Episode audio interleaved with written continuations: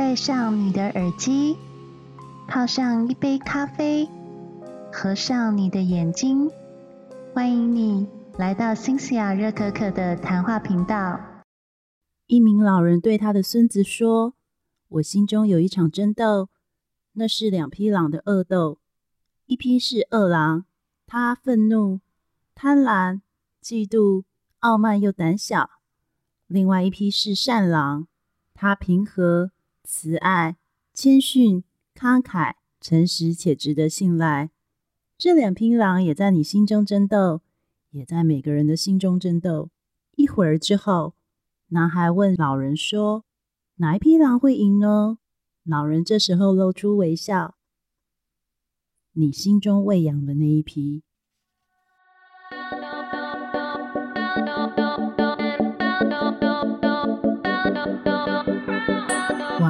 各位听众，大家好，欢迎回到新西亚热可可的谈话频道。不知道你听完刚刚的故事之后，你有什么样的想法呢？你是否觉得你现在身处于一个邪恶的世界当中？政治人物的出尔反尔，金融界的诈骗阿谀我诈，以及新闻不断报道偷窃、虐童、枪杀等等的恐怖的事件，觉得身处在这个世界当中。你得小心翼翼的过活着。刚刚听到的故事，其实在告诉你一件事情：当你看到的这些东西是可怕的、险恶的，那么你当然会觉得人类是很可怕的。可是，你是否想过，也许你可以看看比较正面的一些例子呢？仁慈，Humankind: A Helpful History，是由 Roger Bregman。一个目前在欧洲非常有名的年轻思想家，他利用很长的时间去把目前我们所相信的一些邪恶的故事以及新闻证据，用追根溯源的方式去找出源头的故事以及源头的历史证据，来慢慢的像剥核桃壳一样，让我们相信，其实我们眼前看到的这些可怕的事实并不是事实，也让我们相信。其实人类并没有那么坏，而且人类大部分都是好人，都是人性向善的。作者在这本书，他强调的是，他不是在替人性本善传教，他也不是什么宗教家，而且他也相信，不是所有人类都是天使，但也不是所有人类都是恶魔。我们有好的一面，也有不怎么好的一面。可是问题在于。就如刚刚我讲的寓言故事一样，看你要转向哪一面。他提出大量的科学根据，证明我们对人性有正面的看法是多么切合实际的标准。同时，他也相信这些事情的背后，其实有一些真实的人性在支撑着。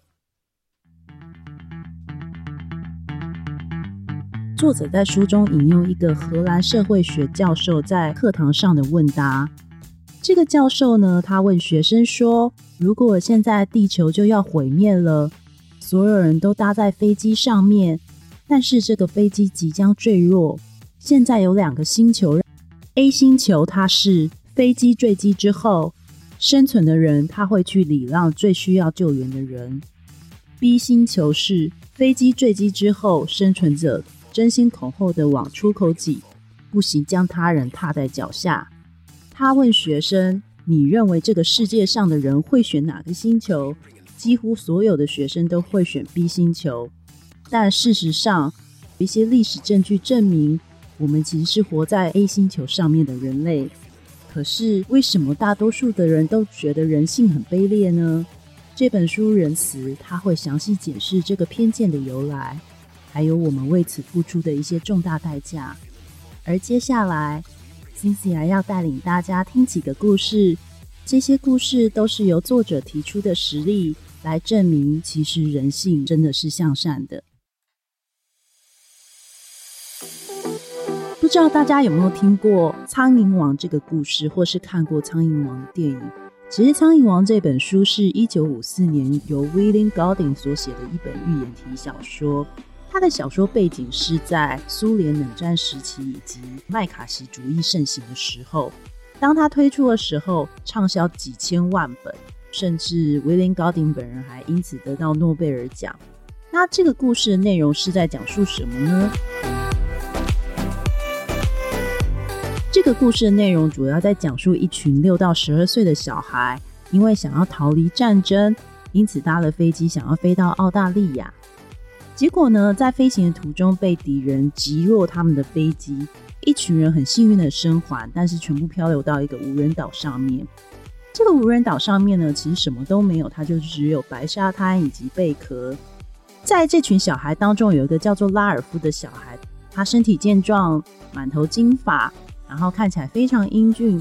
也因此他就被推举为所有小孩的领袖。他就跟所有小孩定了三个原则：第一个就是大家尽情的玩；第二个就是所有人一定要活下来；第三个就是大家一定要每天堆起狼烟，这样才能让经过的船只看到这个狼烟而让大家获救。不过里面有一个小孩叫做杰克。他渐渐的就越来越不合群，跟拉尔夫唱反调。而且杰克他天性比较野蛮，他一心就想要猎捕野猪，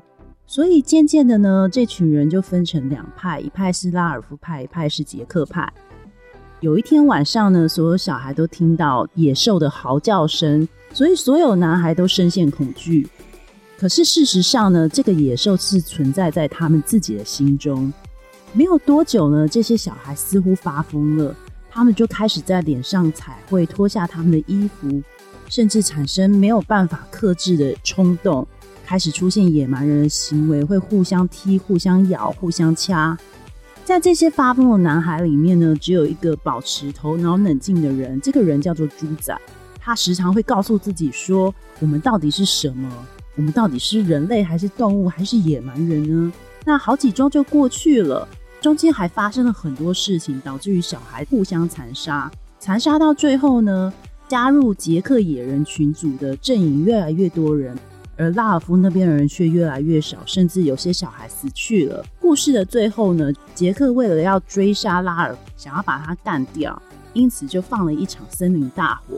要把拉尔夫逼出来。不过这个时候刚好就是有一名英国军官呢，他的船出现在岛的附近。而他发现了就是这场森林大火，于是就船就开到这个岛上面来了。故事的结尾是非常讽刺的。当这个大人出现在所有小孩以及野人面前之后，这些在岛上呈现野蛮状态的小大人，在一个大人面前出现很胆小的小孩行为，每个人忽然变成像小孩一样。然后这个英国军官就责备这群小孩，也责备拉尔夫。还骂他们说：“你们这群英国小孩做起事情来，应该要比现在更好才对啊！”那拉尔夫听到之后呢，他也不禁在这个英国军官面前像小孩一样嚎啕大哭了起来。所以故事的最后结尾就说，拉尔夫他是为了无邪终结而落泪。所有人读完这个故事，也为了人心的黑暗而落泪哦。不过这个故事真实发生过吗？其实并没有。作者他第一次读到《苍蝇王》的时候呢，他也觉得在心中非常的震撼。他觉得人类为善的那个理想幻灭了。可是他多年之后，他在重读这本书的时候，他才开始怀疑：真的有这种事情发生吗？人性真的如此黑暗吗？然后他去读这个 William Golding，他本身的背景呢，他发现他其实也是一个很快乐的人。他在现实生活当中，他是一个炯炯的人。而且他会打自己的小孩，而且他有忧郁症。他自己也曾经承认，他在写《苍蝇王》的时候呢，有一部分是出于他对于人性悲哀，还有对于自我的认识的悲哀。所以作者他就开始想，到底有没有人研究过，如果小孩自己独留荒岛的时候会发生什么事情？结果有趣的是呢，作者呢，他后来找到了一篇一九六六年十月六号刊登在澳洲报纸上面的一则新闻。新闻当中就报道了六个从东加王国漂流到荒岛的小孩，而且在岛上度过了将近十五个月的故事。整个场景就跟《苍蝇王》所写的一模一样，因此他就去追寻这个故事的痕迹哦。在一九六五年呢，呃，这六名来自东加王国的小孩呢，他们年龄就介于十三到十六岁。那他们所就读的学校是一个天主教的寄宿学校。那学校管得非常的严，所以他们当时就想说啊，我们来逃学好了，所以就趁着月黑风高的时候，就偷了当地的一个渔民的船，然后还带了两袋香蕉，还有一些就是简单的煤气炉，就想要航向北极这个国家。结果没想到在航行途中就遇到了暴风雨，所有的船就被暴风给摧毁了。六名少年就在海上呢，抱着浮木就载浮载沉了八天，差点要饿死了。竟然幸运的就发现眼前有一块陆地，那那个陆地呢，其实就是目前地理上位置称作叫阿塔岛的一个陆地哦。那这座岛呢，其实很久以前有人居住。不过，在一八六三年，更久更久以前呢，其实有一艘奴隶船登岛，把当地的居民全部都带走，所以岛上目前是没有人的。然后这六个少年呢，就很兴奋，就登岛了。这六个少年的名字分别叫做史蒂芬、马诺、西昂、科洛、大卫，还有陆克。他们登岛之后，有像苍蝇王的故事一样互相打架，或是出现野蛮行为吗？错，完全相反，他们出现了非常和平的共处方式哦。比方说，他们会说好说，如果找到了一些椰子可以喝水，或是收集到雨水饮用的话，那每个人就平均分享这些雨水或是椰子水，这样每个人都不会多喝，才可以节省那个资源。如果说他们出现吵架的时候呢，他们就会讲好说，一个人到东边的岛。一个人到西边的岛，两个人都平静下来之后，然后两个人就重新和好。里面有个小孩曾经做一些岛上的事情的时候，结果不小心摔断腿了。摔断腿之后，没有想到其他少年就帮他用那个树枝还有树叶固定他的腿啊，而且就是为了缓和大家就是在岛上无聊或是感到很失意的气氛啊，大家还会互相开玩笑，互相彼此砥砺。这些少年呢，甚至在岛上就是盖了什么鸡舍啊、房子啊，还有农田，让自己能够好好的在岛上存活生活。甚至在刚刚讲的苍蝇王故事里面，后来就没有人再生狼烟嘛。但事实上，这六个东家少年每天固定都一定会生火，他们就每天都期待说一定会有船只出现，彼此团结合作，在这个岛上生活将近十五个月。直到一九六六年呢，有一个澳洲船长叫做华纳，他刚好驾着渔船经过了阿塔岛，结果他透过他的望远镜就看到这个岛上竟然会有烟。那不久后，他就看到里面的一个少年就跳在海里面往他的渔船游过来哦。一刚开始他觉得很警戒，因为他曾经听过这个岛有奴隶的故事嘛，所以他很担心是来攻击他的。仔细发现，竟然是一个少年哦。然后他才知道说，原来这六个少年竟然是在东家王国漂流过来的。他还不相信，就打电话给他们的学校。结果学校听到他们消息之后，就喜极而泣。他们以为这六个少年已经死了，所以他们还替这六个少年办了葬礼。不过呢，当然这六个少年的故事非常激励人心啦。虽然他们后来就是被澳洲船长带回东家王国之后，这六个少年因为偷了渔船。被偷渔船那个人还是愤愤不平的，要告这六个少年，所以这六个少年就被送进监狱了。可是呢，因为华纳实在觉得他们这个故事实在太激励人心，还特地找了澳洲的电视公司去拍摄他们的纪录片，然后想办法用钱把这六个少年全部赎回来，让他们重新记录这个这么激励人心的过去。那这个纪录片的连接呢，我会放在这个频道的下方，大家可以自己去点来看。这个澳洲船长华纳也跟史蒂夫成为了好朋友，因为后来华纳就觉得这六名东家少年非常的上进，还邀请他们去他的船公司去工作。华纳也因为救了这六名东家王国少年，所以东家王国还特地特赦让他去他的海岸附近去捕捞龙虾，然后也因此就大赚了一笔。所以这整个故事就是一个呈现非常光明面的状况，跟我们所看到的黑暗的苍蝇王故事是完全截然相反的哦。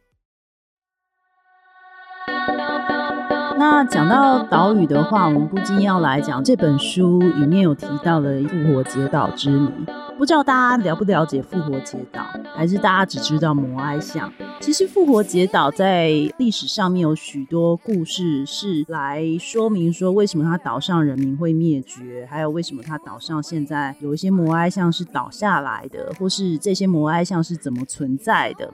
这些都有许多人文学家、历史学家以及地理学家曾经去岛上去做研究过。作者 Roger Bretman 呢，他又发挥他的科学精神哦。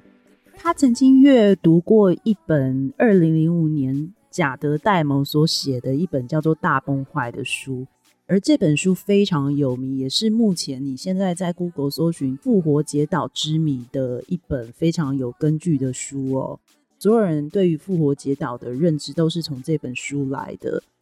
那这本书，它在记录复活节岛是从一六八零年就开始内战，而且它记录上面的人会吃人，然后也记录它上面曾经有的森林，还有农耕时期等等。这本书主要还证明复活节岛上面的人类会灭绝，其实是出于他们对于土地上还有占有欲上的一些自私的基因哦。大崩坏这个作者呢，就有提到说，岛上有一万五千人，他们是互相屠杀、互相吃人，最后长耳族节节败退嘛，然后还被短耳族屠杀，全部被埋在一条就是壕沟上面，然后这个壕沟也是曾经就是有一些历史学家还有人类学家发现的。至于他们会推测为什么会吃人，也是参考一九一四年凯撒林的一个人类学家，还有他的田野调查团队，他们听岛上的人所讲说，他们是会互相残杀跟吃人。大崩坏的书的作者贾德戴蒙呢，他就根据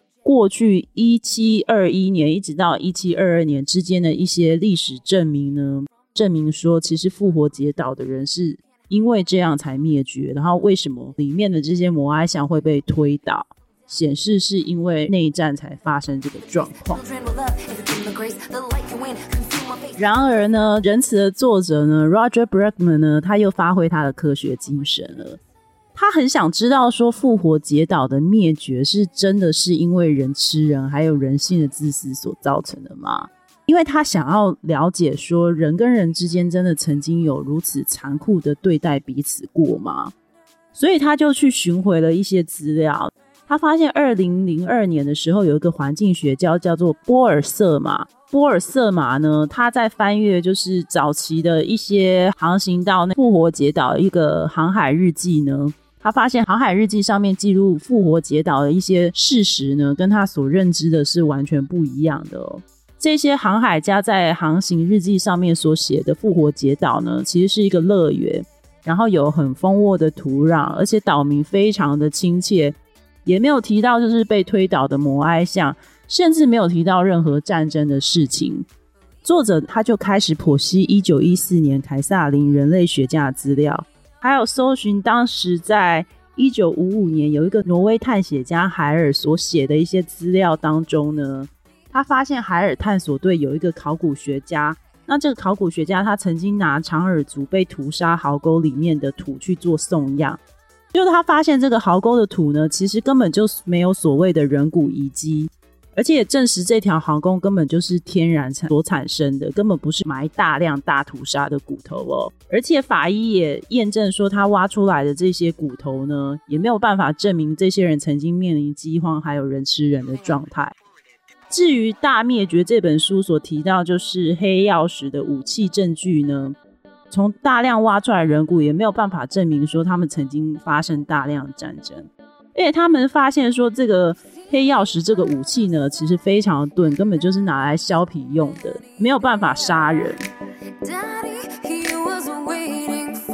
可是像《大灭绝》里面提到的一万五千人到底是怎么消失的呢？结果他们就发现说。其实写《大灭绝》这本书的作者，他所推算的一万五千人，其实是用房子的人数去计算的，完全没有一个精确性。如果照他的方式去推算的话，其实根本就没有那么多的人。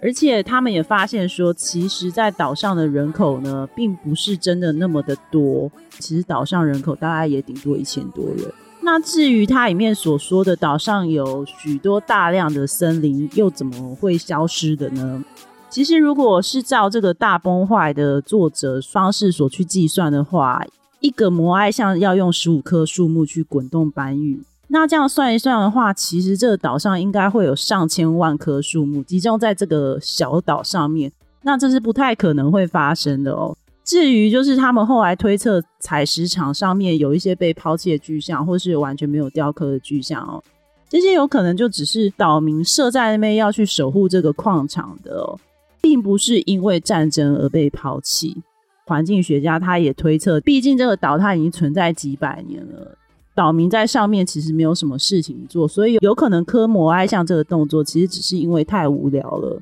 制作摩埃像可能就不是像书中所写的一样，是因为有个独裁者命令之下所做的一种工程行为，而是一种集体合作的行为，是一种公共仪式的行为。还有另外，森林消失也有可能是因为有一种外来移入生物叫做波里尼西亚老鼠，它的繁殖力超大的，而且它专门就是吃。树木的种子，所以也有可能是造成，因此造成生态的破坏，最后造成复活节岛所有一千多人人口消失的原因到底是什么呢？其实，在一八六二年的时候呢，那个时候秘鲁有许多的奴隶船，他们就是专门去掠夺这些孤独岛上的人口哦。这些奴隶船呢，就把复活节岛民呢全部都带走，所以当时岛上三分之一的人口就被带走了。这些人呢，一到了秘鲁之后呢，就因为在矿坑里面工作就适应不良死去。那剩下的人呢，他可能就在当地得到一些传染病死掉。结果到一八六三年的时候，因为国际的压力，所以秘鲁政府就答应要释放这些岛民。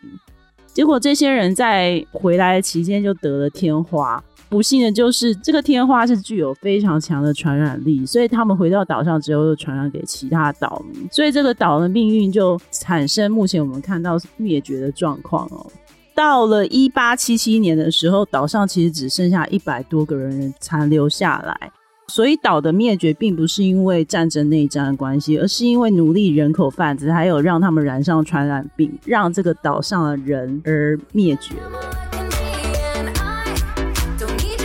原本那个故事，它是把整个复活节岛的故事讲成它是一个文明耗尽殆尽的自私自利的岛民的故事，还有上面人是人吃人的。最后翻阅史事的证明，证明说这个岛上其实没有战争，它也没有饥荒，它没有人吃人，呃，没有因为砍伐森林让这个岛上没有办法住人，而且其实它的岛上非常肥沃，反而是让它的生产力很好。实际让这个岛上推向一个灭绝文明的，却是奴隶船，还有传染病，而这些东西是从外来的文化所传进来的。作者把这些证据提出来之后，他只是想要表述一件事情：是当我们看到的所谓宿命式的崩坏论，或是所谓的世面理论，世面理论就是。文明就好像一层薄薄的世面，稍微遇到一些刺激，就会整个破坏殆尽了。他想说的是，不论是宿命式的修辞，或是世面理论所提出来的东西呢，人类天生自私的这种概念，或是我们人类是地表瘟疫的概念，当我们所有人都把这样概念当成是切乎现实的时候。他抱持的是一个怀疑论，而不是真的全盘相信。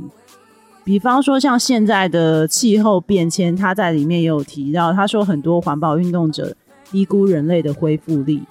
然后有时候环保运动者就会讲一些绝望的事情，或是可怕的事情来麻痹我们。也许我们只是要清楚认知到，人无法认清会加速成长的，不是只有难题。其实解决方式也是可以加速人类的成长，虽然解决方式不见得会真的加速成长，但是我们可以朝这个方向去走。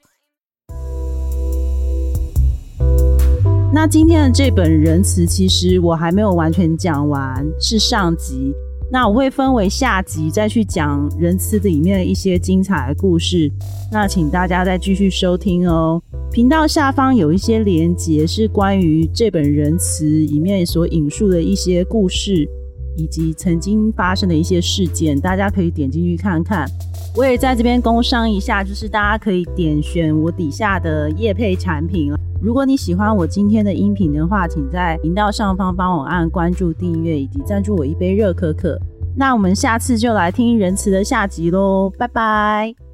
喜欢今天的收听吗？欢迎你在新西亚热可可频道上方按订阅、关注或是赞助我一杯热可可。如果有新的节目，就会及时通知你哦。让我们下集见，拜拜。